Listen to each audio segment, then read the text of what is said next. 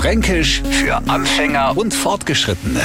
Heute Glebern. Uns Franken ist echt nix zu einfach, um nicht extra Wort dafür zu erfinden. Glebern haben wir aber wahrscheinlich erfunden, weil's nircher zu Wort gegeben hat fürs, naja, fürs Glebern halt. Oder kennes sehr hochdeutsches Wort, wenn man das Gelbe und das Weiße von einem Ei zusammenrührt. Das haben wir alle schon mal gemacht und wissen, dass das bloß geht, wenn man das Ei aufmacht, in eine Becherle oder Schüssel schütt und mit einer Gabel schön zerklebbert. Und weil die Gabel so schick klappert und das Ei schick glibbert, ist genau aus dieser Tätigkeit es Klebbern worden. Also, lieber Hochdeutscher, während Sie noch immer auf der Suche sind nach einem Begriff, der erklärt, was Sie tun, wenn Sie durch rhythmische Schlagen Eigelb und Eiweiß verbinden, haben wir Franken einfach klebbert. Fränkisch für Anfänger und Fortgeschrittene. Täglich neu auf Radio F und alle Folgen als Podcast auf radiof.de.